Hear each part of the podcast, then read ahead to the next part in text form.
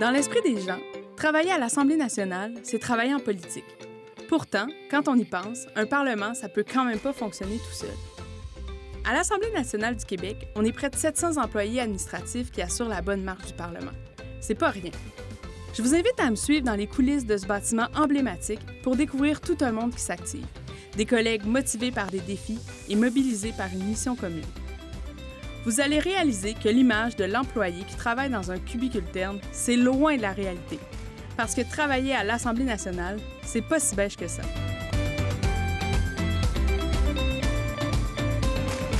Je suis Joséanne Caron, conseillère aux programmes éducatifs à l'Assemblée nationale, et vous écoutez le balado Pas si beige que ça. Lors du premier épisode avec le service de la recherche de la Bibliothèque de l'Assemblée nationale, nous avons pu découvrir une équipe passionnée et mobilisée à soutenir les parlementaires dans l'accomplissement de leur mandat. Dans ce deuxième épisode, nous vous ferons découvrir les autres équipes que compose la Bibliothèque de l'Assemblée nationale, véritable institution de recherche ouverte à tous et à toutes, et qui a pour mission de démocratiser l'accès à son riche patrimoine documentaire et archivistique.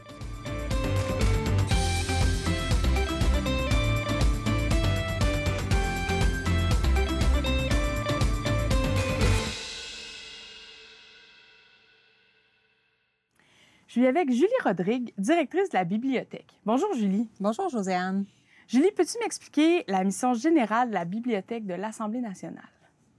Oui, mais en fait, la bibliothèque a été fondée en 1802. Donc, c'est euh, la bibliothèque la plus ancienne du Canada, puis la quatrième plus ancienne en Amérique du Nord. Euh, c'est à la fois un lieu de conservation, de savoir, puis de partage de connaissances. Puis si on prend sa mission de façon très simple, c'est de participer à la vie parlementaire et politique du Québec. Ça, la bibliothèque le fait euh, à travers la disponibilité de ses collections, euh, à travers l'information et les analyses qu'elle offre, euh, puis aussi à travers la conservation du patrimoine politique. Puis, bien, clairement, avec toutes ces missions-là, il doit y avoir plusieurs clientèles. Peux-tu me parler un peu des clientèles qui sont desservies par la bibliothèque? Oui, on a des clientèles prioritaires. Donc, parmi ceux-ci, c'est certain qu'on compte les députés et leur personnel politique. on a aussi le personnel de l'administration de l'Assemblée nationale on a les institutions qui relèvent des cinq personnes désignées par l'Assemblée, donc le commissaire à l'éthique et à la déontologie, le commissaire au lobbyisme, le directeur général des élections, le protecteur du citoyen et le vérificateur général. Euh, on dessert aussi le lieutenant-gouverneur et son personnel, la tribune de la presse. Euh, donc, je pense que ça fait le tour de nos clientèles prioritaires. Mm-hmm. Euh, puis bien qu'ils ne soient pas des clientèles prioritaires, les citoyens ont aussi accès à la bibliothèque et à certains services. C'est quand même un aspect qui est méconnu, euh, le fait que la bibliothèque soit accessible à tous les citoyens et citoyennes. Euh, ils peuvent donc avoir accès à tous les services de, la bibliothèque de l'Assemblée.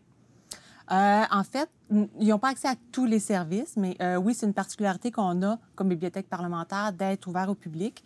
Euh, c'est pas le cas de beaucoup de bibliothèques parlementaires. mais ici, les directeurs, à travers l'histoire, ont toujours eu la volonté que la bibliothèque soit accessible aux citoyens et citoyennes parce que au, final, la collection, la bibliothèque leur appartient. Euh, donc, le personnel du service de la référence qui se trouve dans les lieux physiques de la bibliothèque sont ceux qui vont accueillir euh, mm-hmm. les visiteurs. Euh, puis ce qu'on offre comme service du côté des visiteurs, ben, c'est un service d'orientation ou d'aide à la recherche. Donc, si les gens veulent connaître un petit peu l'histoire de l'institution, comprendre nos collections, euh, consulter des documents sur place, que ce soit des documents de la collection de livres ou encore des documents d'archives, euh, ben, le personnel euh, de la référence va être là puis peut les aider. Euh, on répond aussi aux questions, à certaines. En fait, on fait un petit peu d'orientation à la recherche, donc on va aider les gens à trouver de l'information. ça, ça peut être fait sur place, par courriel ou par téléphone. OK. Puis j'imagine que depuis que la bibliothèque euh, est reliée à, l'Assemblée par le nouveau pavillon d'accueil, ça doit avoir augmenté l'achalandage euh, de la bibliothèque par les gens du euh, en moyenne, avant, on avait, puis là, je dis une moyenne de, supposons, les cinq années précédentes, mm-hmm. on était autour de 8000 visites par année. Euh, puis entre l'ouverture du nouveau pavillon en 2019 et la fermeture du la COVID en mars 2020, euh, il y a eu près de 50 000 personnes qui sont venues visiter. Donc, c'est euh, une, une, énorme croissance. Qui, qui, moi, me rend bien heureuse parce que, mm-hmm. comme je le disais au départ, mais on a quand même une volonté que les gens puissent visiter cette bibliothèque-là qui leur appartient.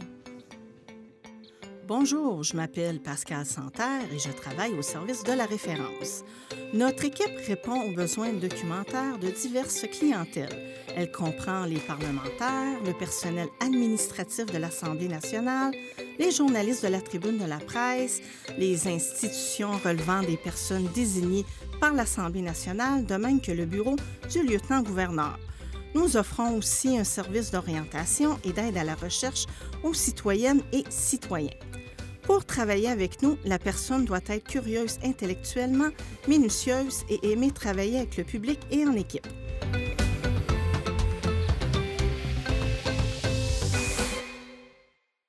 Julie, on doit le spécifier, outre le service de référence qui peut nous soutenir dans nos recherches, le site Internet est aussi une source d'information inépuisable. Oui, bien en fait, je le disais tout à l'heure que la bibliothèque est un lieu de savoir et de partage des connaissances.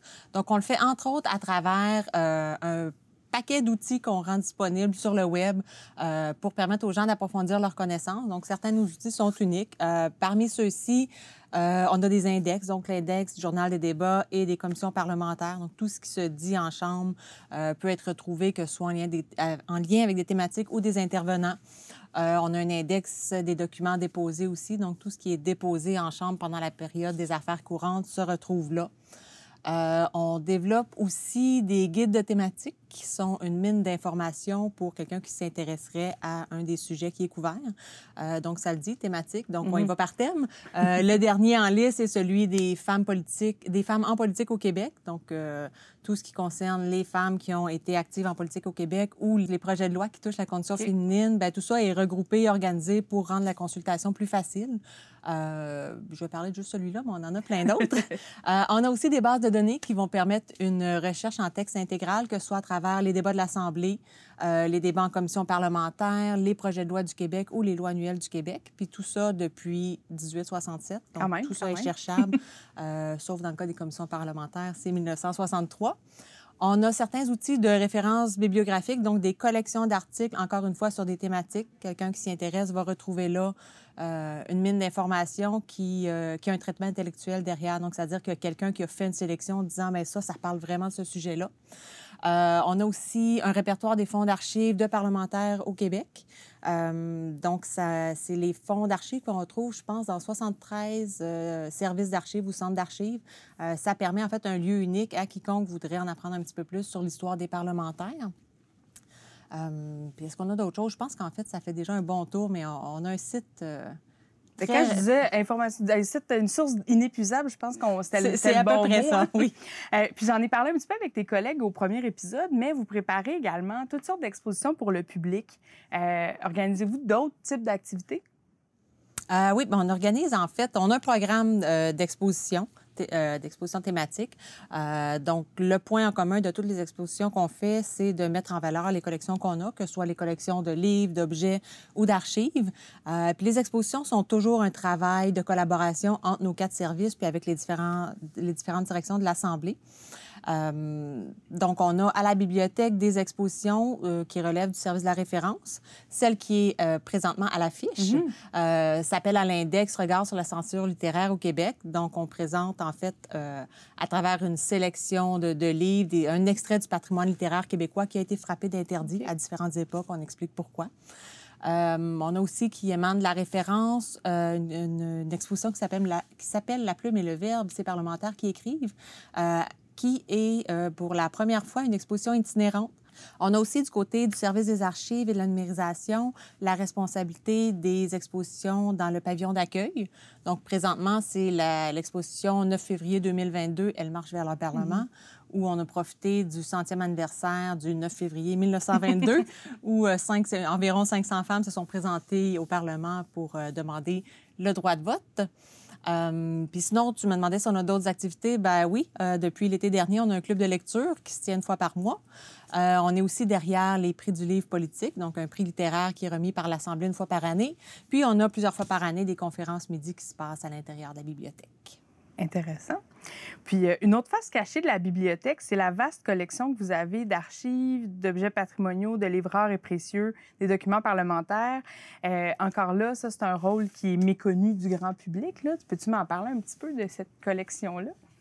Euh, oui, en fait, une des particularités de l'Assemblée nationale, contrairement au reste de la fonction publique québécoise, c'est d'avoir la gestion à l'interne de ses archives institutionnelles. À ces archives institutionnelles-là, nous, on ajoute aussi l'acquisition d'archives privées, puis on a un objet euh, volet, euh, un objet, volet patrimoniaux, un volet objets patrimoniaux. euh, donc, toutes ces collections-là, en fait, représentent la mémoire politique du Québec.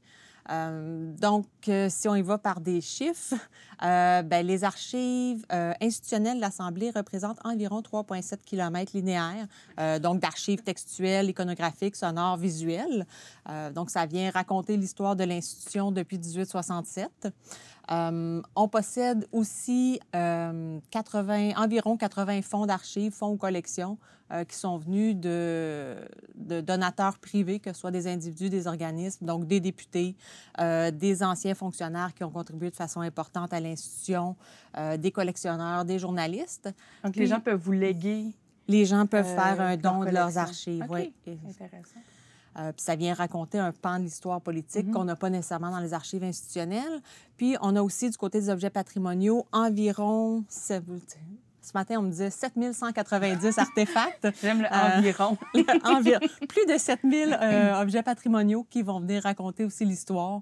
Euh, donc, ça va être des objets soit qui proviennent de l'institution ou qui ont appartenu à des anciens parlementaires, à des journalistes, à des hauts fonctionnaires, à des collectionneurs privés. Mais là, tu piques ma curiosité. Tu pourrais-tu me donner quelques ex- exemples concrets d'archives ou d'objets patrimoniaux là, que le service peut être amené à traiter?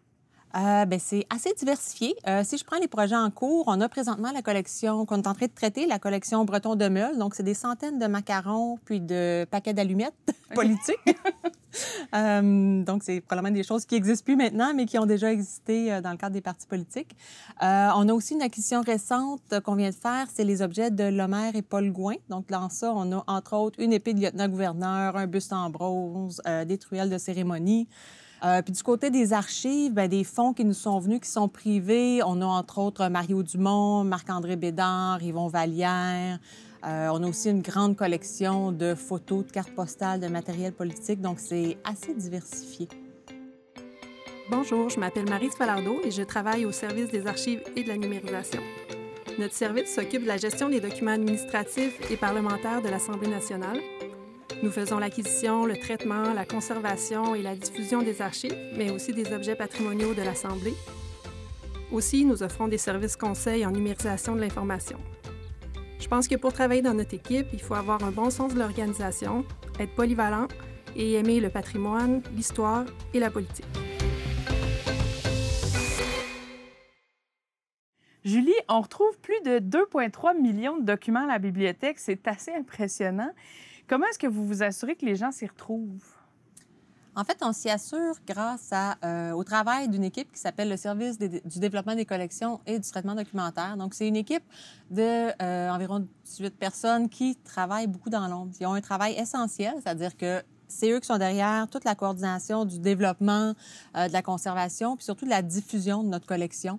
Euh, donc, ce que ça veut dire, en fait, c'est que cette équipe-là ça assure le traitement documentaire, donc le fait euh, qu'on fait une description bibliographique des livres. Donc, on dit c'est qui l'auteur, c'est qui le titre, c'est qui le titre, c'est quoi le titre, euh, qui font le traitement intellectuel, donc qui permettent d'identifier de quoi parle un livre, les thèmes principaux qu'on va, dans un jargon moins sexy, appeler l'indexation, qui vont faire la classification aussi, donc qui donnent l'adresse au livre sur les, les- le rayonnage de la bibliothèque, puis toute la préparation matérielle. Donc, tout ça, en fait, tout ce qu'ils font, ils s'assurent de le consigner au catalogue cubique. Euh, c'est ce qui fait qu'on est capable de retrouver, en fait, de, de se démêler à travers ces 2000, 2 millions, tu m'as dit. hein? 2,3 millions. 2,3 millions de documents.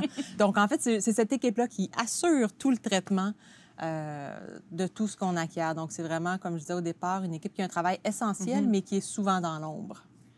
Puis, pour être certain d'offrir des collections documentaires actuelles et de qualité, il y a tout un travail de recherche d'approvisionnement. J'imagine que ça fait partie de la mission de ce même service-là.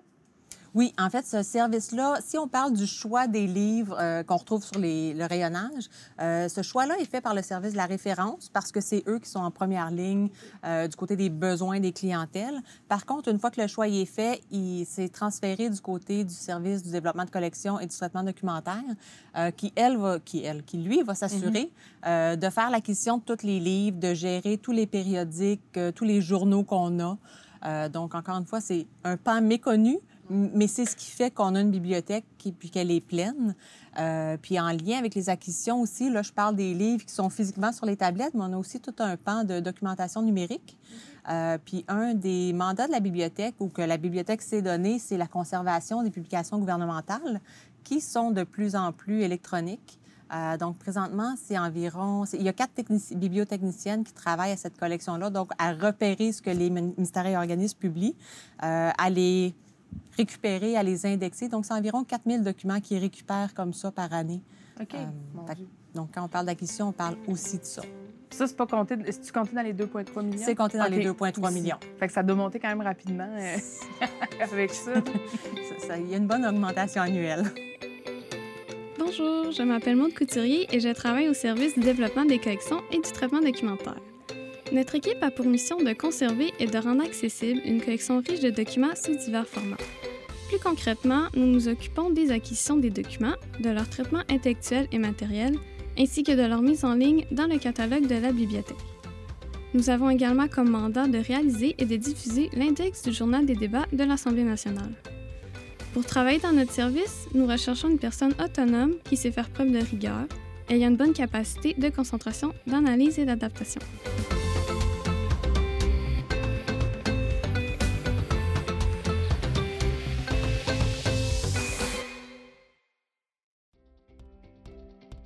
Julie, on va terminer notre discussion avec le bloc pas si beige que ça. Il s'agit de questions en rafale euh, auxquelles tu devras répondre de façon rapide. Es-tu prête? Oui. C'est comment travailler à l'Assemblée nationale? C'est dynamique. C'est quoi ton lieu préféré à l'Assemblée? Je vais me permettre de répondre moins rapidement parce que c'est un peu cliché ma réponse, mais je vais dire la bibliothèque. euh, puis en fait, on, s'y trouve présentement, Josiane, donc tu, peux voir que les lieux physiques euh, sont quand même impressionnants et imposants.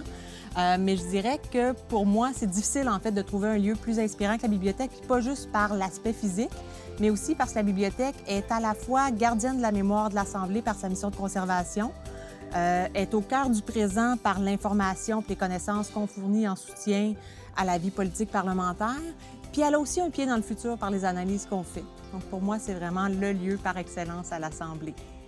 Comment t'es-tu senti lors de ton premier jour de travail à l'Assemblée? Ça, c'est facile. Attendu et accueilli. Et pour toi, pourquoi travailler à l'Assemblée, c'est pas si beige que ça? Parce que ça amène énormément de défis, mais des défis qui amènent encore plus de possibilités. Merci beaucoup, Julie. C'était super intéressant. Mais merci à toi.